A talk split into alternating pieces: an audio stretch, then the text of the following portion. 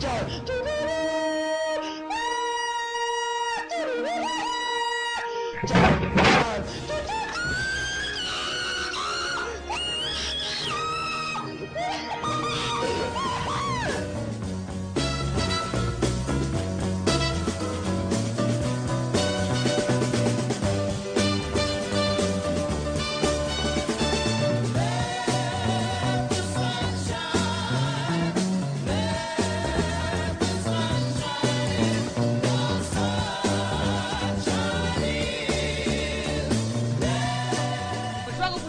puchero, ellos hacen puchero. Yo hago ravioles, ellos hacen ravioles. ¿Qué mirá?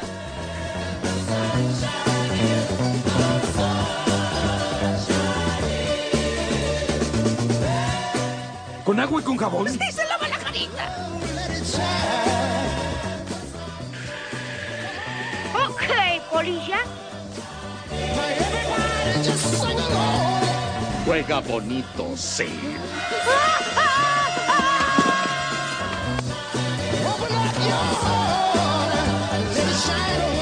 A partir de este momento llevarás el nombre de Tiburoncín. ¡Tiburoncín! Honey, somos gemelas. 1.21 gigawatts.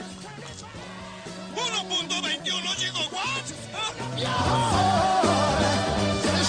Un niño flotó sobre mí y voló un auto con su rayo láser. Es un argentino. Sí, sí, sí, sí. Con su rayo láser. Cada vez que suena esta cortina me acuerdo que tengo que tendría que haber preparado esto bien. Pero bueno, hoy no vino el tío Hernán, que es el que prepara las, las, co- las columnas como la gente, y acá estoy yo solo ¿Sí? con mis recomendaciones. Pero bueno, por suerte está la tía Martina, que nos va a dar una mano. La sobre. Perdón, perdón. Está bien la tía o la abuela. la tía, la tía, Marta, la tía. No, pero bueno, hoy no vino Hernán y tenemos que sostener el espacio igual que tanto nos costó conquistar. Tuvimos que, sí, Tirale asambleas, horas de asambleas, le- lectura de mails, tremendo. Tirale un palazo al aire. ¿Podés? Pero bueno, traje dos series. ¿Saben cómo me gustan a mí las series? Pocos capítulos y poco tiempo para sostener la vista. Yo creo que un capítulo de una hora no te lo veo, ya a esta altura. Como que Netflix me acomodó la cabeza. Chernobyl me costó un montón, por ejemplo. Duraba una hora, entonces busco eso en Netflix. ¿Vas a hablar de El Chernobyl? último es No. eterno, una hora y media dura el último. Sí, Una tremendo. película. No cuenten nada, por favor. No, de Chernobyl no vamos a hablar, vamos a hablar la semana que viene. Pero hoy dije, bueno, voy a traer dos series de, a, a lo tío Fer. Cortitas con pocos capítulos. Entonces, una primera que elegí es Losers, que es, la verdad, una, una serie muy interesante, que no cuenta una historia, sino que es como un documental, en el que se habla de los perdedores en los deportes. Y son historias de deportistas que por tal o cual motivo, sí, que cada, cada capítulo desarrolla, no tuvieron éxito eh, en el momento en el que lo necesitaban. Pero por lo general son historias de superación, como que hay ahí un espíritu de sostener el amateurismo y no sé, me pareció interesante.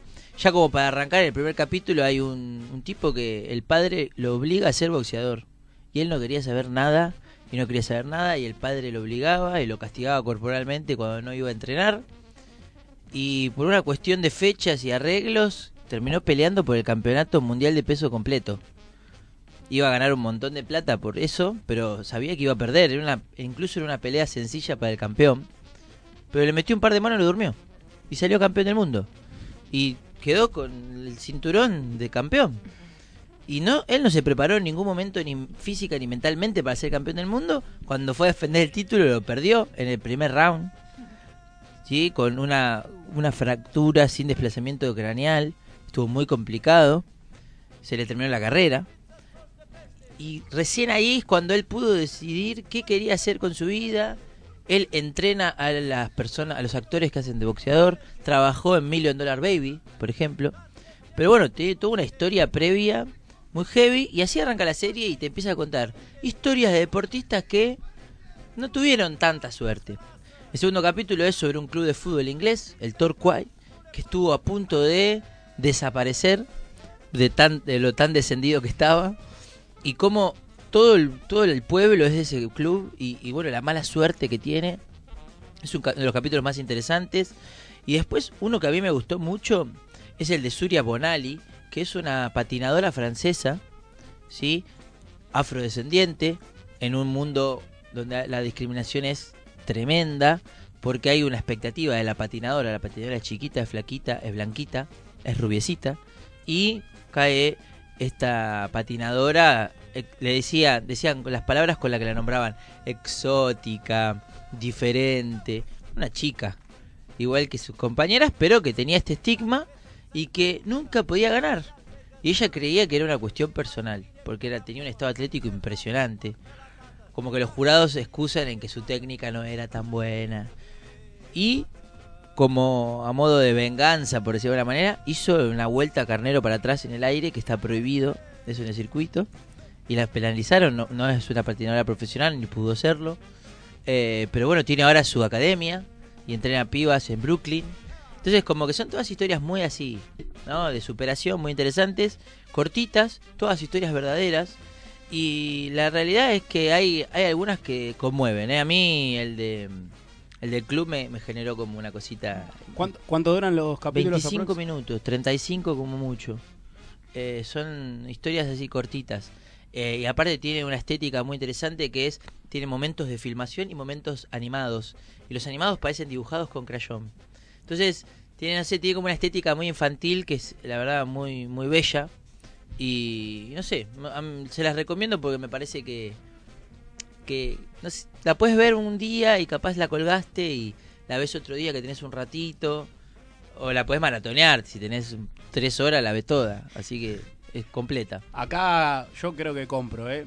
Personalmente las últimas dos recomendaciones creo que fueron off the records que tuvimos con, con el tío Fer. Las hemos seguido. Una es Chernobyl, la seguimos de, de pe a pa. Me gustó mucho. Y también, eh, ¿cómo se llama? Eh, Fargo. Fargo estamos siguiéndola. Lenta. Lenta. Pero esa, a mí es una lentitud y ese humor medio absurdo, que aparece el humor absurdo también, que, que- que me gusta, me, me atrapó, me gustó. Así que esas dos que fueron off the records, Mm. así, las inéditas recomendaciones del tío Fer. Acá te tiro una on the record que la vi la semana pasada y es impresionante. Se llama Muertos para mí. Con un elenco grosso. Trabaja Cristina Applegate. Trabaja el de 27 bodas. El periodista. ¿Lo ubican? Sí. Y una de las enfermeras de IAR. Así estoy de producción, chicos, ¿eh? no, bueno, pero es la historia de una mujer que pierde a su marido eh, en un accidente de auto. Lo choca el, el auto y sigue. Eh, y ella está pasándola muy mal. Va a un a uno de estos grupos de duelo eh, donde se comparte el dolor con otra gente y conoce a una, a una chica que con la que pega mucha onda. Se hacen amigas y empieza a descubrir que esa amistad está un poco embarrada en mentiras. Ya como para arrancar, su amiga le dijo que era viuda y descubre que su ex comprometido está vivo, solo que se separaron. Pero hay otros, otros misterios en la historia que no sé cómo contarlos sin spoilear. Así que me la voy a jugar y voy a tirar un solo spoiler, solamente para meterlos a ustedes en temática. Cuando descubre que no está viuda su amiga, se pelean, pero decide Cristina Applegate que está siendo un poco mezquina. Entonces se acerca y hablan de vuelta, qué sé yo. Descubre que vive en una habitación así, en donde ella trabaja. La verdad que en un lugar re feo. Le dice, ¿por qué no te venís a vivir a mi casa? Pues yo la verdad que tengo mucho espacio desde que murió mi marido. Venite, dale. Bueno, dale, agarro algunas cosas y voy. Y cuando va a agarrar algunas cosas, se mete. ¿Vieron esos cosos, esos depósitos que tienen allá en Estados Unidos? Que uno puede alquilar, Sí. que baja la persiana. Es un programa de History de eso. Sí. Se mete en uno de esos, agarra alguna pilcha y descubrimos que tiene un auto, que tiene una bolladura, que tiene marcas de sangre, que golpeó a una persona y siguió de largo. Y ese es el spoiler en el que me quedo. ¿Cómo conviven estas personas? ¿Cómo los secretos a veces son difíciles de guardar? Incluso desde el plano de la conciencia, ¿no? Porque uno quizás no dice nada y se guarda, pero es difícil vivir con eso. Y cómo se van construyendo las relaciones y los personajes. Capítulo a capítulo vamos descubriendo cosas nuevas a los personajes. Al principio sentís un poco de empatía con uno, pero después decís, "Mm, este me parece que no. Entonces empatizás con otro y decís, "Mm, este me parece que tampoco.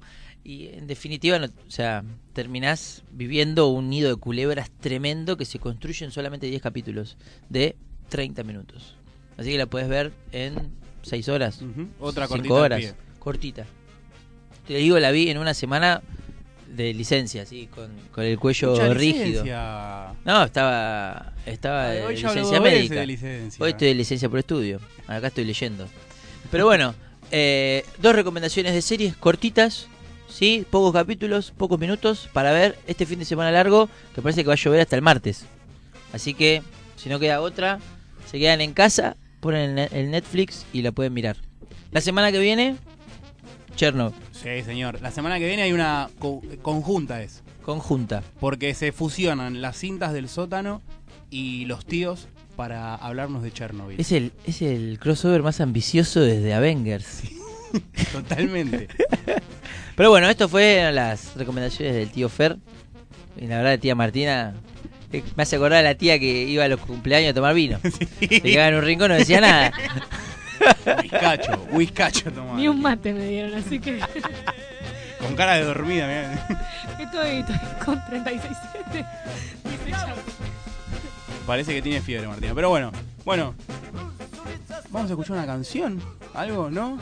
No, bueno, no. ¿Qué canción? Llega la mejor parte del programa. Pero necesitamos separar. Sí, así que vamos a un corte. Vamos a Chapacé.